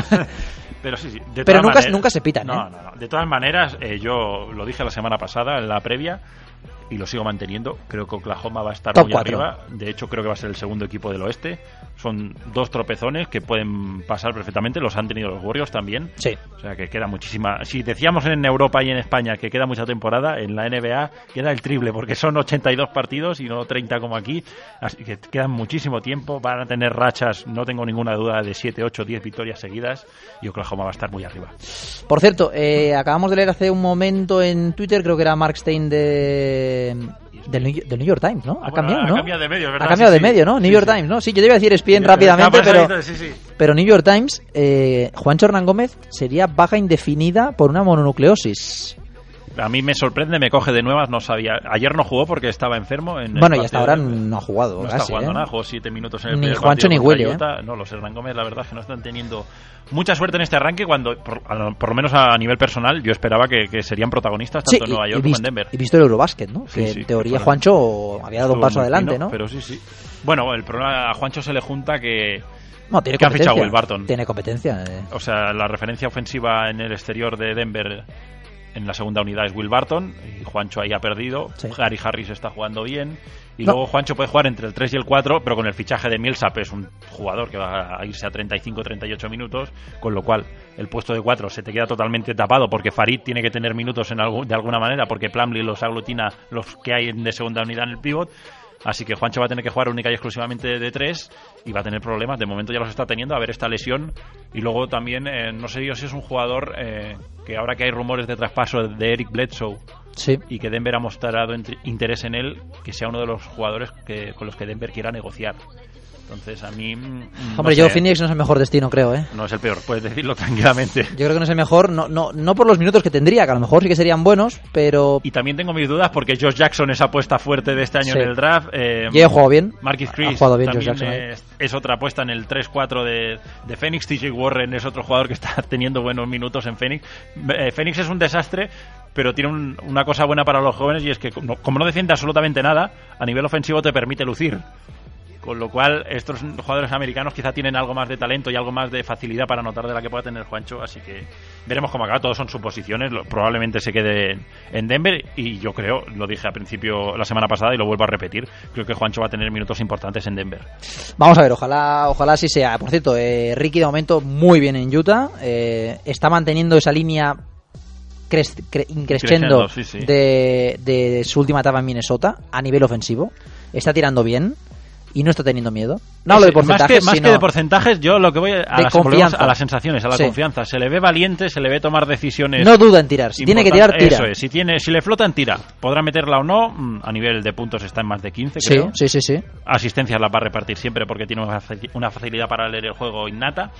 Y es interesante lo que está ofreciendo Utah. A mí me generaba alguna dudilla eh, después de, de la baja, perder a Gordon Hayward en, en el mercado. Y de- Exum. y Dante Exum lesionado toda la temporada. sí, sí. Pero de momento Utah está jugando muy bien y luego un jugador que a mí me sorprende una barbaridad. Ya me lo pareció el año pasado cuando acabó la temporada con más de un 45% en triples, que es Joe Ingles. Este año lo ha empezado con un 12 de 19, es un 68%. Que es una animalada, o sea, cuando está solo en la esquina sabes que es triple. Porque solo tira, prácticamente solo tira desde las esquinas. El otro día además metía triples eh, de estos que recibes y te la pasan muy arriba y ni bajas para, bajarla. para, para lanzar, para ejecutar, ¿no? Joe Ingles, ¿eh? yo de esos jugadores que, vamos, no hubiera puesto ningún duro porque se no solo que se consolidara en una franquicia, Que sino tuviera que, minutos. No, no, y que casi te diría que sea importante dentro, No, no, dentro de un dentro rol, del ¿eh? esquema de Utah es jugador fundamental porque tienes a Favors y a Gobert por dentro que hacen un buen trabajo. Tienes a un jugador que a mí me gusta mucho que es Rodney Hood, que es el referente ofensivo, aunque ahora vuelo. Buena- otra buena lesión, zurda, ¿eh? Buena otra zurda, lesión Hood, sí. en el caso de, de la NBA, ¿no? Hood, pero Barks está jugando bien en la segunda unidad. Joe Johnson, todos sabemos lo que es Joe Johnson. Y Ingles, pues tiene ese rol importante que, bueno, eh, es ponerte en una esquina y meter triples, pero que son 14 puntos por partido. Sí, sí, no, y suma en rebotes y en asistencias Sí, también, sí, ¿eh? está- jugando muy bien Joe Ingles. Jugador completo. Conferencia este. Eh, Washington es primero con un balance de 3-0, pero eh, hay que hablar hay que hablar de Milwaukee Hay que Bucks. hablar del 36, lo tengo apuntado aquí, 36,8, 10,8 y 5,3. Ya les ante todo. ¿Esto qué es? El, el- el prefijo de, El de prefijo Milwaukee, ¿no? de- de El prefijo- no, no. prefijo- Eh, Son los números de Antetokounmpo, 36,8 puntos, 10,8 rebotes y 5,3 asistencias. Esta madrugada 32 puntos ante Charlotte. Eh, A nivel numérico es el peor partido de la temporada, ya Solo- son 32-13. solo lleva un triple. Bueno, es que... eh, No, no, no. eh, para que la gente, o sea, si tuve que un jugador que lleva ahora mismo ya casi 150 puntos en cuatro partidos, creo, 147, sí. 147, ha metido un triple. Un triple y esto... Que para mí aumenta el mérito. Pero sin ningún tipo de duda. eh, con gente a la que le gusta el baloncesto, que lo, lo he hablado estos días, me, me decían, bueno, tú que ves en bastante NBA, ¿cómo se explica? Digo, pues se explican que es un 2-11 que se mueve como un tío de 1,90. Y no le hace falta tirar de fuera porque como rompe a sus defensores con muchísima facilidad, cuando le saltan las ayudas, al tener esa envergadura espectacular que tiene, que son 2,25 creo, saca 2 más 1 con una facilidad asombrosa. Entonces va sumando, es un jugador que no tira bien de 3, pero desde la personal es bastante fiable, Sí. tiene un 80 y tantos por ciento, con lo cual cada vez que va a la línea anota y no le hace falta tirar de 3. Y yo creo, Miguel, que no le va a hacer falta nunca. Porque yo no le veo con- no le veo con la necesidad, o sea, no le veo con la urgencia de tener que mejorar el tiro exterior, porque si Chris Middleton está a este nivel, que ha empezado muy bien la temporada anotando de fuera, Malcolm Brogdon no es un Bueno, es que, es que Middleton, perdona Raúl, antes de la lesión, era un jugadorazo. Middleton era un jugadorazo de 20 puntos, creo, de Sí, media, sí, ¿eh? Sí, sí, no, era muy buen jugador. Pero Brockton, cuando está solo, las mete. Y un jugador que a mí me generaba dudas, que era Teletovic, metió tres triples en, en el otro día, no me acuerdo ahora, el tercer- contra Portland, perdón. Sí. Y yo ya he metido cinco triples. Bueno, es que Mirza es un jugador fiable, ¿eh? Entonces, claro, Otro de los que ha hecho carreras sin hacer mucho ruido, Sí, pero sí. cumple, ¿eh? Con lo cual, si Antetokounmpo eh, logra, bueno, Antetokounmpo no, Milwaukee logra rodear al griego de buenos tiradores, le va a permitir romper con una facilidad pasmosa, porque eso lo hace siempre sobre sus defensores, y si se le cierran, no tiene problema en, en pasar, porque es un buen lector de juego, y si no se le cierran, rompe hacia canasta y anota con anota bandejas y mates con esa envergadura que tiene, y, y va haciendo números, y va haciendo números, y va haciendo números. Además, y- además Antetokounmpo tiene algo gracioso, entre comillas, ¿no? Eh, que son las fintas que hace. Eso es por haber jugado en Europa. O por, o por- o por jugar a veces con Grecia. O sea, Sí. hace unas fintas que hacen saltar a todos los defensores. Y eso lo hacen pocos jugadores en la NBA. Sí, sí, no, la verdad es que es un jugador muy completo. A, a mí me generaba alguna duda cuando aterrizó en la NBA porque pensaba que sin tiro exterior no iba a ser capaz de, de hacerse un hueco en la, la mejor liga de baloncesto del mundo. pero Pues es que suerte, ahora es el- una suerte que no pusiste dinero, ¿eh? Exacto.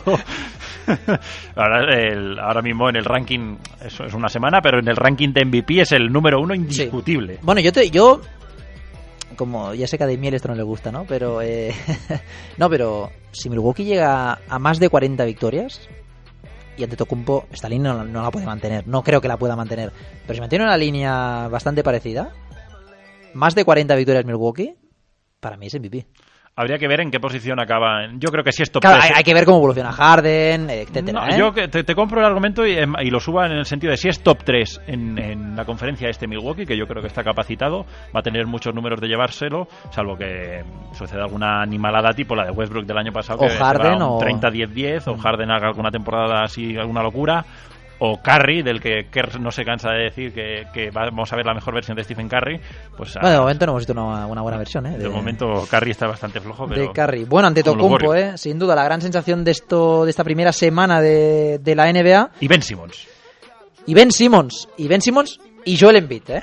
Sí, pero eh, yo en en, tenía dudas a nivel físico porque que- tenía ganas de ver cómo estaba, pero en Beat ya es un jugador que el año pasado... Es que a Embiid aún lo estamos descubriendo, que lleva 28 partidos en NBA. Claro, bueno, ahora ya 30 o 31, los 31 pero... que jugó el año pasado fue una media de 20 puntos, 8 rebotes y una sensación de dominio que no sé si estarás de acuerdo conmigo, que desde Shaquille O'Neal yo no veía a un pivot dominar no. de esa manera. No, no, no. Y, y- y son distintos porque Shaquille era más de, de machacar dentro, recibir al poste y hundir, hundir, machacar.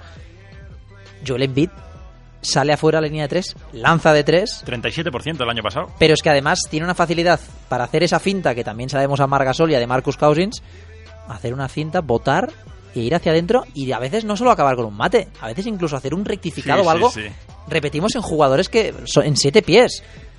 Es algo que nos estamos acostumbrando a algo que para mí no es, bueno, no es lo que habíamos visto siempre. No, no, aparte tengo que reconocer que cuando haces esas jugadas, Miguel, eh, Claro, mi, y a ver mi- quién mi se pone cuerpo sufre, en el sentido de que mm, está habiendo tantas lesiones en la NBA que Bueno, es que hoy- de cristal y cuando veo que hace esas jugadas que rompe fintas, digo, ay, ay, ay, ay, ay. Yo no sé si he visto hoy. Yo creo que ha sido hoy contra Detroit. Ha habido una jugada, una finta de estas. Y no sé si ha acabado con un mate con la Sí, izquierda. con la izquierda, sí. Que ha acabado en el suelo y digo. El apoyo. La típica caída del apoyo y digo, ay, ay, ay, ay. ay. Sí, sí, pero no, no, de momento. Ahora, a nivel de balance, decepcionante Filadelfia, porque va 1-3. Sí, 1-3. Pero bueno, tiene un proyecto muy interesante. eh, The Process, que dicen. Al Process. Al eh, Process, ¿no? al Process de Filadelfia. Lo que pasa eh, es que. es lo que comentamos en la previa, creo. El proceso algún día tiene que llegar a. A realidad y a- una realidad. sí, sí. Es cierto que hasta ahora eh, no, no has Yo creo tenido- que tiene mimbres. No has tenido salud. Eso es lo más importante. Salud no lo había tenido Ben Simmons. Y de momento, un triple doble ya. Cuatro doble, o sea, cuatro, Cuatro dobles dobles, eh, que creo- triple doble. 17, He, he leído una estadística de esto de los cuatro doble dobles sobre los rookies, que no sé si nunca había sido o desde alguien. Ahora no me acuerdo. A nivel de dobles dobles, nunca. A nivel de triples dobles, después de Oscar Robertson, que Después de lo consiguió Robertson, en ¿no? su primer partido como profesional, es el siguiente jugador en conseguir un triple doble. Y lo que me fascina de Simmons es, uno, cómo lee el juego, dos, el dominio de balón que tiene, y tres, que es diferencial volviendo a lo de Antetokounmpo, sin tirar de fuera. No tira, o sea, Antetokounmpo al lado de Simmons es un tirador fiable. Además, tiene una mecánica ortopédica. Muy ortopédica. Cuando va la personal, parece que se vaya a desmontar. Aunque bueno, ahí es peor Fultz, ¿eh? Bueno, Marquez Fultz es otro tema. Pero eso, momento- pero eso es por la lesión de hombro, ¿eh? Eso dice él. Bueno, a ver, no, no, no. El otro día no sé si era Antonio Rodríguez, eh, Tony Story NBA Sí, en sí, sí, Twitter. sé quién es, sí, sí. eh, No, era tirador en la ponía, universidad. ponía vídeos, ponía vídeos del baloncesto universitario y tiraba bien el tiro libre. Por lo tanto, daba a entender que justificaba que el hombro tal. Y alguien le respondía, ¿y si tiene el hombro así, por qué juega? Es que ¿No? si realmente, o sea, yo lo poco que había visto a Fultz en la universidad, porque lo había visto poco, voy a serte sincero, pero era un jugador que de tres, el triple NCA está más cerca, pero un jugador Sí, que de sí. tres anotaba con facilidad, ya que es que ni lo intenta, no tira de fuera. Entonces, si te molesta tanto realmente el hombro, pues es un parón de dos semanas y ya está. Pero bueno, yo creo que en Filadelfia están todos muy ilusionados, ven que mm, por fin Embiid está sano, aunque tenga restricción de minutos, ven que Simmons está sano y que ha empezado como una moto, y no les queda más remedio que yo creo que poner todas las cartas ahora sobre la mesa, a ver Sí, si sí. consiguen arrancar con un balance más o menos correcto. De momento no está siendo así, pero a ver si ganan 3-4 partidos seguidos, se ponen en el 50% y a partir de ahí a volar. Sí, además Ben Simmons, bueno, estamos con Ben Simmons y Giannis Antetokounmpo, dos prototipos de base eh, 2-8 Simmons y 2-11 que, se, que, que- que no se nos malinterprete, pero de un perfil más similar a Magic que a lo que hemos visto hasta ahora. Sin por, duda. por condiciones físicas, Sí, sí, altura sí. y, y, por demás. manera de jugar, porque Magic Johnson tampoco era un jugador que tirara No, de tres no. de tres no tiraba prácticamente. No, no. Es cierto que en momentos calientes sí que sí te- tenía que tirar, tiraba y la metía, pero no era un buen tirador de tres. Y son jugadores, en eso estoy de acuerdo contigo, muy parecidos, un, un prototipo de juego similar. Ya para acabar, eh, porque tenemos a equipos españoles en, en esos equipos, eh, Toronto de momento bastante bien. ¿no? Correcto, Toronto. Yo te la di como la decepción de la temporada en esos pronósticos de los que tanto se hablan. De momento ha empezado bien, Ibaka ha empezado bien. Ha empezado bien Balanchunas. Balanchunas, pero estaba tocado, he visto, y Sí, que tenía ya una lesión, un problemilla. Vamos a ver lo que dura. De Rosen anota fácil. Bueno, CJ Miles yo creo que es un fichaje interesante para Del Toronto, banquillo, desde sí, el banquillo. Candidato a sexto hombre, yo creo, ¿eh? Sí, porque en en el, primer partido contra Chicago ya se fue a veintitantos Sí. puntos con seis o siete Correcto. triples. Precisamente en Chicago 0-2, eh, Mirotic tenía para 4 o 6 semanas. Mes, mes y medio, no. sí. De momento Chicago malas sensaciones. Es que- Marcanen asumiendo ya Por protagonismo. eso, o sea, si hay algún aliciente para ver algún partido de los Bulls es ver a Marcan en el resto. Correcto. Los Knicks 0-2. Bueno. Willy de momento... Billy sin protagonismo, eh, Hornacek eh, lo dijo claro. eh, a nivel- Hay que defender. Hay, hay- hay que defender y hay más pibos por delante. Hay y que luego, defender. aparte, si hubiera jugadores que no estaban bien, pues podría tener alguna opción. Canter ha empezado bien y Porzingis ha empezado a un nivel espectacular. Son 32 puntos, son dos partidos solo, pero 32 puntos por partido. Así que con la vía del 4 se le anula totalmente a Billy, porque Porzingis va a jugar minutadas. Y si Canter anota con la facilidad que anota y confía más en Kylo Quinn de momento Hornacek, pues Billy lo tiene crudo. Pues sí, Billy lo tiene crudo. Vamos a ver cómo, cómo evoluciona. Eh, no hemos comentado Gasol en los Spurs de momento, bueno, justito. Eh, Empezó. Imagino que su temporada empieza en, Correcto, en abril o en mayo, bien contra Chicago y el partido más flojo de la temporada, pero bueno, son de Pau no se puede dudar y cuando llegue el momento de la verdad ofrecerá una mejor versión seguro. Bueno, pues la próxima semana analizaremos ACB, Euroliga, NBA. En- ya están en juego la jornada de Euroliga de esta, de esta semana, que tenemos dos jornadas. En nada, en 35 minutos arranca eh, Madrid-Milano y Barça-Zalgiris. Así que dos partidos eh, que os recomendamos ver, así como NBA, CB, Liga Femenina, Leporo y toda la semana que viene más aquí en Radio Estado Tarrasa 100.5 de la FM. Hasta luego.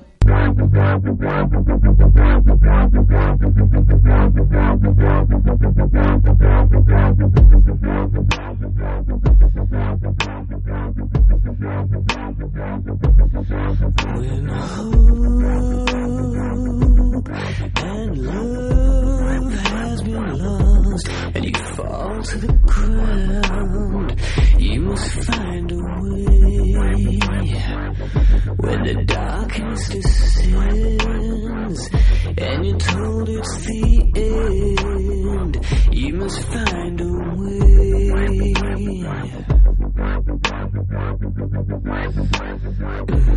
When God decides to look the other way and a clown takes the throne, we must find a way.